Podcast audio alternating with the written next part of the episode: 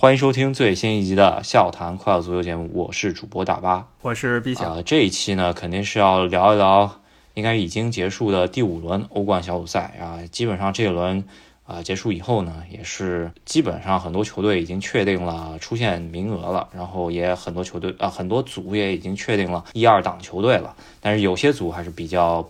扑朔迷离的，但是我觉得重要的几个球队吧，基本上也已经确定了，是吧？为什么这个时候聊这个问题呢？因为这个二零二一年就剩一个月了嘛，在今年之内还给我们留下的一些足球悬念呢，最大的就是欧冠谁出局。待会儿咱们还可以说一下已经确定了一些明年的看点，这个留在咱们后半段说。那你刚才也说了一些。著名球队，像重要球队已经晋级了，像曼城啊、巴黎、切尔西、尤文图斯、利物浦这些。那也有一些球队呢，现在还在深渊里挣扎，有可能。拉胯了，比如巴塞罗那呀，比如 AC 米兰、马德里竞技。对，咱们一个一个组稍微啊聊一嘴，加上他第五轮的这个比赛是吧？因为有第五轮的比赛，感觉还挺好看的啊。首先 A 组吧，然后啊，曼城对巴黎这一场强强对话肯定是这个组的焦点，因为本来这个组就是一个两强两弱的关系。然后曼城这边呢是靠一个逆转啊，就是二比一逆转了巴黎，最终锁定了小组头名，是吧？对，我觉得这个比赛成绩就最后。曼城赢了巴黎这个事儿呢，可能对两个队来说都无关痛痒吧。但由此啊，大家就引发了讨论。就最起码我看很多足球论坛上就在讨论，就波切蒂诺到底是不是一个顶级教练？就是说，在这样的强强对话中，他依旧拿不下对手，他的阵容已经不能再豪华啊。是，首先呢，我觉得这个确实已经是无关痛痒的，其实就是面子上的啊一件事儿吧。两个石油大亨。可能背后老板有那么一点儿小关系吧，嗯，但是博伊尼诺确实肯定是不会放任不管的，就是不是说随便派几个人上去踢的，对吧？这个这个豪华阵容全部派上去了，然后曼城这边也是啊，基本上不含糊。啊，这个应该是两队是认真踢这个比赛的。巴黎这边是先进球的，这个本来以为啊巴黎会像自己主场一样，曼城给拿下的，但是没想到曼城这个后半程发力，然后呃靠斯特林。和热苏斯的两个进球啊，这个把比赛给扳回来，也是最后二十分钟嘛，感觉巴黎这个防线有点不太行。然后呃，特别我想提提一嘴的就是第二进球那个布拉德席尔瓦，这个呃简直就是四两拨千斤啊，这个传球，这个感觉就是没太使劲，然后把球给颠回去，然后呃热苏斯那个射门不是特别完美，但是也已经啊基本上把纳瓦斯给打穿了，是吧？这个传球潇洒飘逸，真的是。反义词就是停球十米吧，他这个就是一下把球卸下来，然后传到前锋面前，这球就有了。巴黎这边呢是也锁定了小组第二出线了，所以说后面这个组剩下的两场比赛呢，基本上也是没有太多悬念了。哦，可能唯一有悬念就是莱比锡红牛和布鲁日之间要争一个欧联杯的小资格赛，然后看一下啊两个队谁谁去踢那个欧联杯是吧？除了这两个队球迷吧，别人可能真的就没人关注了。那 A 组就是这样，也像大家预期的是，就是两个很强的，没有什么压力，他们自己内部打了一架；两个弱的呢，没有办法，就陪两个强的练练。那 B 组呢，我是没想到利物浦居然一连串连赢了五场。呃，前四场球赢了以后就已经确保小组第一了。我没想到第五第五场的时候呢，就是上周这场，利物浦在主场跟波尔图，居然还是上了一半的主力吧。虽然也上了一些第一次首发的球员，像莫顿什么的，但是呢，你也看到什么提亚戈呀、马内啊、萨拉赫也都首发了。啊，这我是真没想到。那总之是又把波尔图赢了一场。那因为波尔图、马竞、米兰他们都来回来去不赢球，导致利物浦一个人出现以后，那三个队呢，到现在都还有可能晋级。嗯，对。啊，值得一提的啊，这一轮的这个比赛就是米兰跟马竞啊，就是米兰也是久违久旱逢甘露，是吧？这个欧冠赛场已经差不多呃九九场不胜了，然后这场总算拿下了马德里竞技，也是一个轮回了。这可以说是就多少年以前就是调出欧冠之前的那个米兰输给马竞之后再也没进过啊欧冠，这场比赛把马竞赢回来了啊！小组现在暂时排名第三，然后最后一轮。啊，主场对利物浦，如果说啊，就是利物浦如果放米兰一把的话，很有可能米兰最终是靠两场胜利啊拿到这个小组第二，是吧？就这组最后很有可能就是一个七分的球队出现了，是吧？这个已经是接近历史记录了。目前来说，历史记录是六分，以前有过六分就小组出线球队，呃，已经是很夸张了。虽然理论上极限好像是四分，但目前还没有低于六分出现的。那米兰或者马竞可能做到七分出线，也是非常神奇。至于说利物浦放不放米兰，呃，精神上肯定不能放了，但阵容上应该是肯定会放了，因为英超马上就迎来一波双赛赛程。那我想利物浦不会说把核心们都派上去打这么一个难打的客场。而且没有任何意义嘛？对，我觉得也是。克洛普应该会尽量多用点年轻人吧，然后多用点没怎么踢的，什么奥里吉啊、什么南野拓实啊这些球员，基本上会多踢一点。我觉得，呃，萨拉赫、马内估计也就最多就是找找感觉吧，我觉得是吧？最多就是最后可能十分钟上一下，这是极致了。他们首发，呃，不太可能，因为英超马上疯狂密集赛程就来了。那波尔图跟马竞也都是，也都要抓住自己的机会。当然，对波尔图来说，他赢了。皆大欢喜吧。波尔图来说，只要他们自己赢，应该就是拿到出现主动权了，就是命运掌握在自己手里。而米兰和马竞啊，就是都还说不定，是吧？对，没错。那他们两个要看别人脸色。我觉得马竞走到这一步是最最最。没有什么借口的吧？毕竟自己以防守著称啊。但是在这一次整个欧冠小组赛下来，包括在西甲联赛，防守在最后时刻已经不知道漏多少次了。包括跟米兰这 B 组就这样，然后 C 组稍微聊一下，这个阿贾克斯简直就是本赛季欧冠可以说是比较大的一个小黑马。虽然他这个组的实力也不是说他最强，但是我本来是觉得多特蒙德应该是比较强一点。这我觉得多特蒙德。跟马竞一样，有点拉胯。然后啊，阿贾克斯这边真的是滕哈格尔确实回炉造的特别好，是吧？其实你像啊阿勒尔这个球球员啊，在在西西汉姆联根本踢不太上比赛的这么一个球员，去到阿贾克斯居然在欧冠连场进球，已经是欧冠小组赛阶段现在的最佳射手，是吧？也非常疯狂。阿贾克斯还是老套路啊，咱们也调侃过很多次，一个是疯狂的培养新的球星，另一个就是把一些。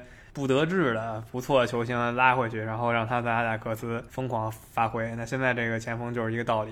那其实这组排名已经完全定性了，最后一轮怎么踢都没用了。阿贾克斯第一，里斯本竞技第二，然后多特蒙德呢，啊，非常非常让人诧异，五轮以后就被淘汰。因为这个胜负关系嘛，他跟里斯本竞技胜负关系，就算多特蒙德最后一轮来个什么一百比零，他也不可能晋级了，所以就只能去欧联杯。确实啊，如果多特蒙德现在如果没有哈兰德啊，就是他受伤那几轮啊，现在来看的话，应该就是呃，确实感觉像缺一条腿一样，然后进攻实力完全不行啊，所以说。这个组晋级就是阿贾克斯和里斯本竞技了，然后多隆德去踢欧联杯，这个已经确定。D 组咱们稍微聊一下，我觉得也已经缺呃比较缺失悬念了。这个最后一轮皇马对国米直呃直接关乎到谁是小组第一档和第二档晋级名额，然后他们俩也已经顺利晋级了。警长和顿涅斯克矿工被淘汰，也警长也锁定了欧联杯的席位，是吧？对，这个挺意外的，因为大家心中警长应该是个零分球队，对吧？六轮下来零分，进吞三十弹，大家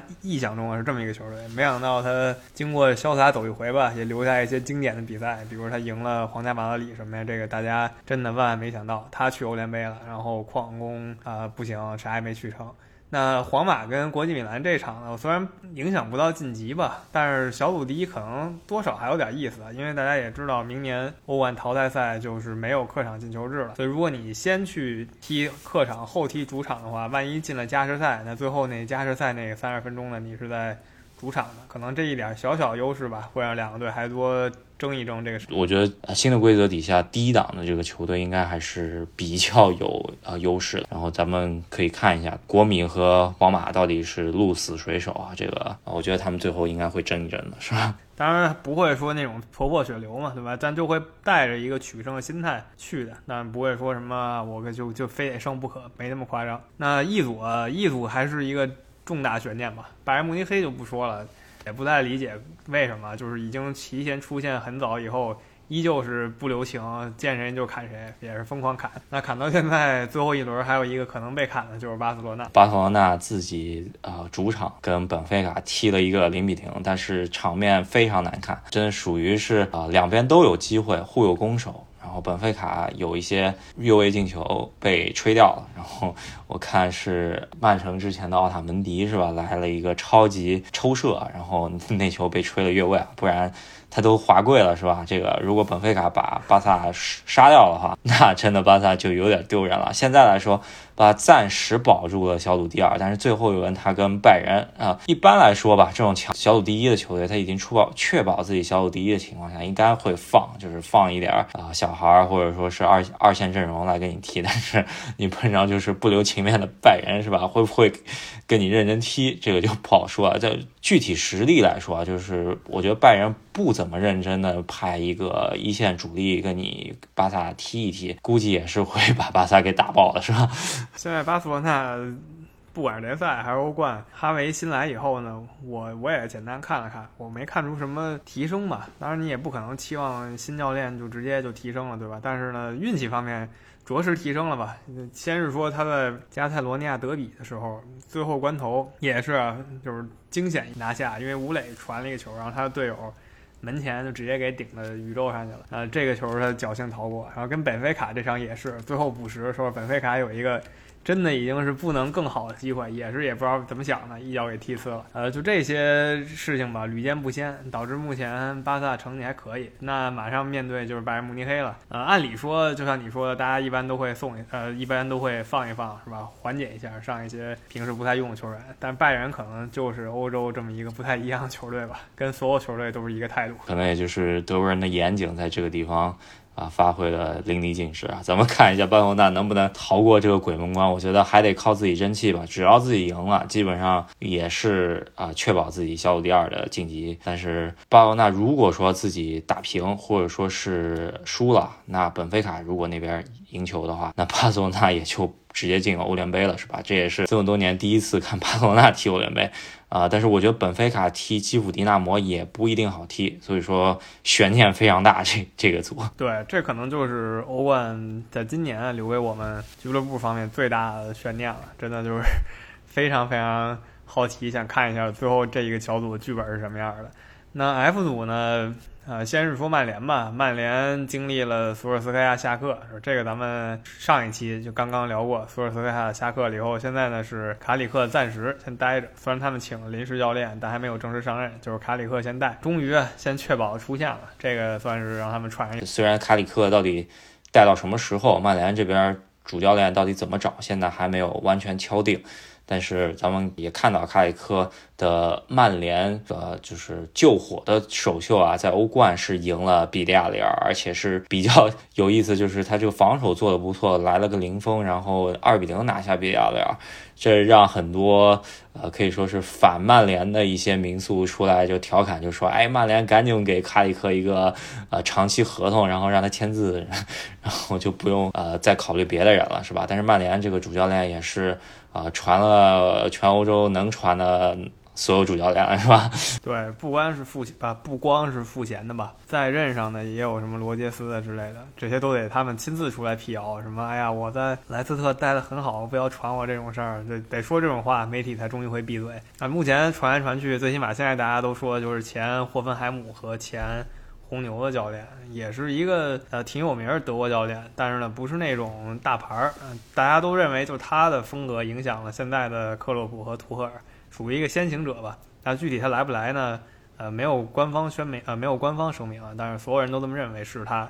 最起码带过半年。曼联这边呢，也是经过比亚雷尔这场比赛之后呢，确保了自己的小组第一席位，不只是晋级了，就是小组第一也确保了。我觉得这个还是要感谢索尔斯克亚为曼联做出的杰出贡献，是吧？对，那接下来就是争争一争了，是吧？争一争，像那个亚特兰大、真蓝黑，毕竟是前几年欧冠让人惊艳不少的球队，看看他能不能最后一回合啊跟。比利亚尔直接对话吧，反正赢了的那肯定是晋级了，就这么简单。那年轻人呢，也不是说他不行吧，但是想进个欧联杯啊什么的，基本也不用太想，因为曼联现在急需士气，我觉得拿年轻人再开开刀也不是问题，毕竟那么多球星还没机会上场。我觉得好不容易这个桑乔刚刚开了光是吧？估计还得使劲多踢踢啊。对，然后。啊，F 组的话，现在就是亚特兰大和比亚雷尔争一争，然后其他悬念也。然后呃，G 组，G 组这边是本赛季欧冠踢到现在所有小组中最最混乱的球队，因为所有球队都有可能晋级，是吧？咱们就不太聊了吧，因为这组实在大家不是很关心，就是一个非常像欧联杯的组，也不知道怎么把他们抽一起的。呃，甭管是法甲冠军里尔啊，还是什么欧联之王塞维利亚，或者沃尔夫斯堡，或者萨尔茨堡，就大家都不是很在意的球队。最后看一下谁能晋级吧。呃，这组倒是真的体现了实力接近的球队是怎么踢小组赛的，真的是谁都有可能赢谁。对，小死亡之组啊，最后一轮也是互相拼杀吧。这一轮。呃，其实就是悬念比较大，但是大家因为球迷关注的比较少，咱们看一下，稍微看一下到底谁晋级。毕竟小组第一这个肯定是所有的小组第二想抽的这个小组，是吧？对，没错，就是他们着实弱一档，也得承认嘛。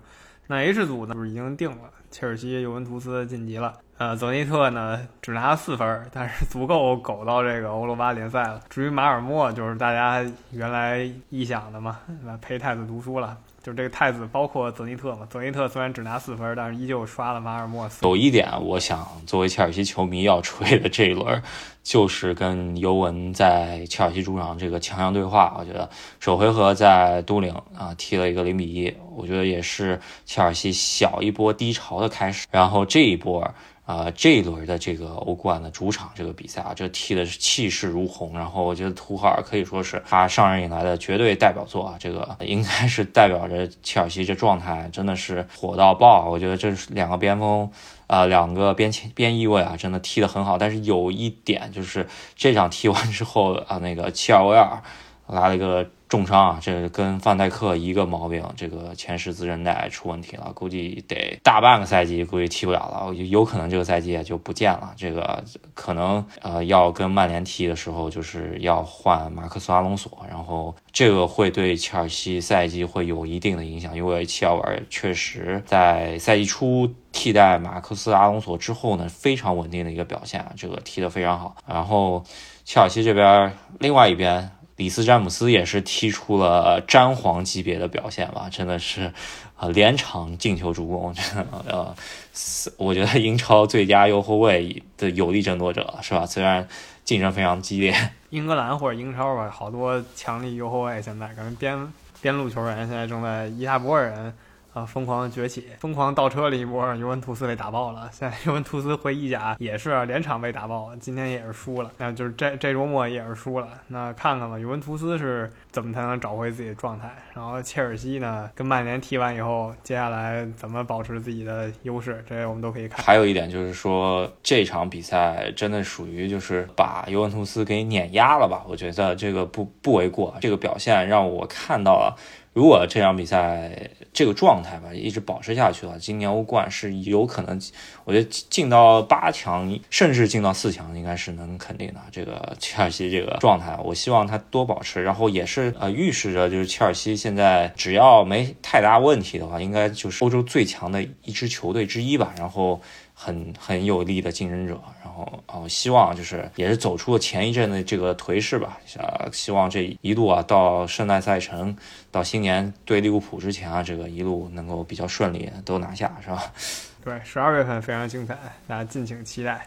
那这轮也就没什么了。那说完了以后，欧冠也就是今年留给我们悬念，主要就是这些，有一些小悬念。大的呢，主要还是在巴塞罗那、马德里竞技、AC 米兰身上。那今年留给明年的一些悬念呢，那就真的上天了。其中最大的一个就是葡萄牙和意大利这两个球队，只有一个能进到明年的世界杯。就他们，就上上期我们闲聊利嘴说欧欧呃欧洲足联进世界杯预选赛。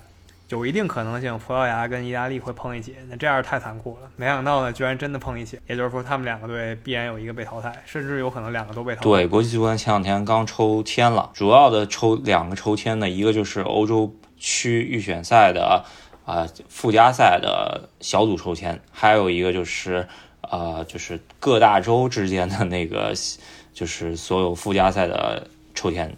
啊，就是两两厮杀的那个抽签，然后呃，现在欧洲区预选赛的小组抽签呢，抽出来感觉就是呃，把强队都抽到一起了，把弱队也抽到一起了，感觉像是要保送一个一八年世界杯没去过的欧洲球队去去一次世界杯，是吧？这个我想说就是 A 组这边啊，苏格兰、乌克兰先踢一场比赛，然后威尔士跟奥地利踢一场比赛，然后他俩之间的呃这两场之间的胜者再踢一个，这个四个队啊，这一八年世界杯都没去过，咱们看一下他们谁比较有幸能够参加二零二。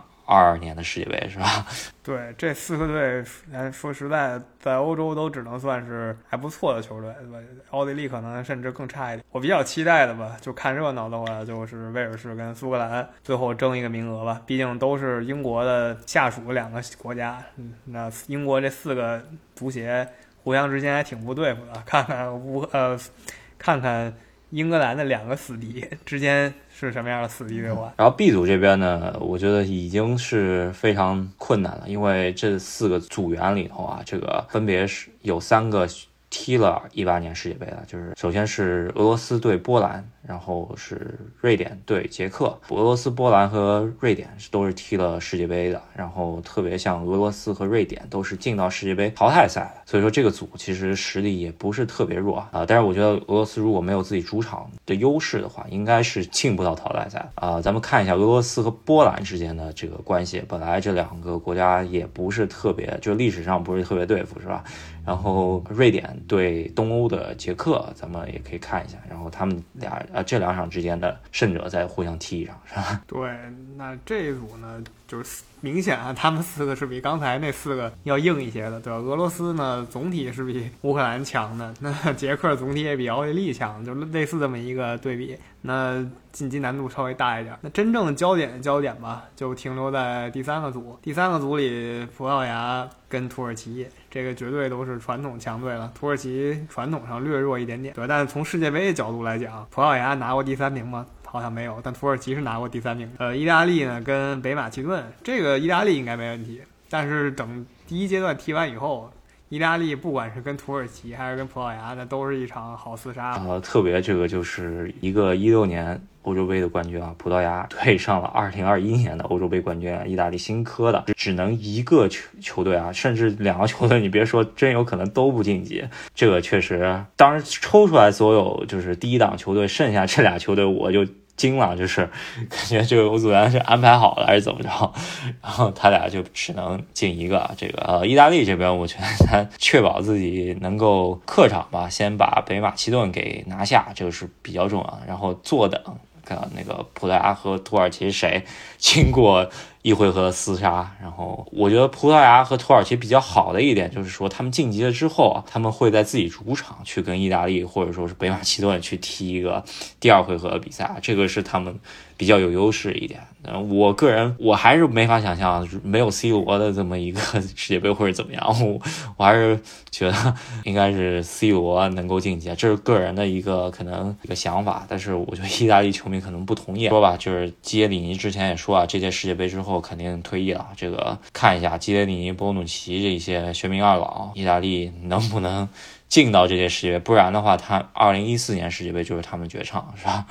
对我实话实说，意大利上一次 在世界杯给人不错印象，其实是零六年。零六年冠军不用说了，一零年、一四年小组赛就。失憋了，一八年根本就没去，是吧？二二年想怎样呢，是吧？不至于说四拿了冠军以后连续四届大赛吃瘪吧？葡萄牙也一样，现在又说是黄金一代，C 罗虽然是职业生涯最后那么一个阶段了，但是他的小弟们层出不穷，就是很多人期待他带着这帮小弟能冲击世界杯冠军，结果这两个队愣是在预选赛就卡到一块儿去了。所以这一期我们公众号投票啊，那就投一个，就大家认为是意大利晋级。还是葡萄牙晋级，甚至就说土耳其晋级的。对这个，呃，这个组真的这个惨烈程度啊，可以想象。我好像没有太多，就是以前的这个经验，就是比这个组还更惨烈。这个太难了，我觉得。然后想聊一嘴那个他们之间的。胜负关系吧，就是葡萄牙和意大利，咱们去查了一下啊。之间踢的就是重要的洲际比赛，就是比方说欧洲杯和世界杯的正赛，完全没踢过啊，全是预选赛碰。如果说战绩方面，就八零年以后的战绩，基本上是意大利一边倒啊。但是很多比赛都是国际友谊赛啊或者说是预选赛，所以说参考价值不大啊。最近的两次交锋是一八年的欧国联的比赛，这个两场比赛是葡萄牙稍显上风，就是葡萄牙啊主场一比零赢了，客场零比零。逼平也就这么回事儿了，是吧？这两队完全没有在世界杯和欧洲杯正赛中间碰过，所以说他们俩之间的对话也是比较新颖的一个对话，是吧？对，这个绝对新颖。那这场球可能对世界球迷来说是观赏比赛吧？对于意大利和葡萄牙球迷来说呢，就对他们国内那帮。球迷来说呢，就是一个决赛吧，对吧？一一种决赛，另类决赛。因为这场输了啥也没有，这场赢了才一线怎么说才能再生啊？才能拿到这张外卡门票晋级世界杯。那我们大家欢迎在我们的公众号里投票，说一说到底谁晋级？意大利呢？葡萄牙呢？还是土耳其？把他们都看。最后最后聊一下，就是洲际最后就是有四个州嘛，他们只有半个名额。那半个名额就是他们会多出半个名额，然后这半个名额呢？怎么定呢？就是两两周碰一下，最后晋级一个队。那很不幸啊，亚洲区的这半个名额呢，碰的是南美洲区的这半个名额。那结果基本不言而喻了。对，这两场比赛呢，也是最后决出三十二强里面最后两个席位的比赛。亚洲碰着南美洲。基本上啊，亚洲零点五也就变成了零，对吧？然后之前出现过很多就是惨案，比方说约旦去跟什么乌拉圭踢是吧？踢了一个两回合十，就是两位数的比赛是吧？然后但也有赢过，像伊朗有赢过，就是南美洲的比赛。所以说咱们我觉得应该悬念不大，亚洲这边应该就是零个晋级名额了，就是四个这样。应该南美这边就是多一个，然后北美和大洋洲，我觉得也是北美基本上也是能搞定了，是吧？这个实力估计去北美去踢一个新西兰，应该还是能赢的，但是没有啊悬殊那么大，所以说这个可以看一下。接下来世界杯可能也就是欧洲杯。欧洲区的三强，然后这啊之前的这个半个名额和非洲的五强是吧？然后亚洲这边要决出这直接晋级的四张卡，然后能确保这三十二强全部归位是吧？亚足联和南美足联的终极之战确定了以后啊，那我觉得中国足协也可以安静了吧，对吧？就是甭管是你换帅还是什么的，应该也看到了，已经没有任何可能晋级二零二二世界杯了，因为之前踢太差，前两名你不用想。那唯一的希望就是寄托在第三名，然后第三名赢了那一组第三名，然后运气再好一点，赢了新西兰，或者说赢了北美那几个加勒比岛国啊，晋级世界杯。但你万万没想到的是，假如这一切都能实现，你现在碰到居然是南美球队，可能是什么哥伦比亚呀，可能是乌拉圭，那中国足协。还是梦醒时分了吧？知道这也是不可能的。对，所以说现在当务之急呢，就应该让九六年以后的球员尽量多感受世界杯预选赛的这个强度吧，备战 二零二六年世界杯了，是吧？是没得可说了，就备战二零二六，这是唯一能送给中国男足的一段话。希望二零二六加油吧！二零二六名额扩充了，我们提前备战。真的不是没有希望啊！加油吧！好，那这一期节目呢，我们就先聊到这儿，也是希望大家多多关注我们节目吧，就是转发、评论以及啊点赞，是吧？对，那如果喜欢我们节目的朋友呢，希望在喜马拉雅上支持我们，在微信公众号上支持我们。那十一月就跟大家聊到这儿，十二月最后一个月，一些悬念还在继续。那我们下期再见，下期再见，拜拜。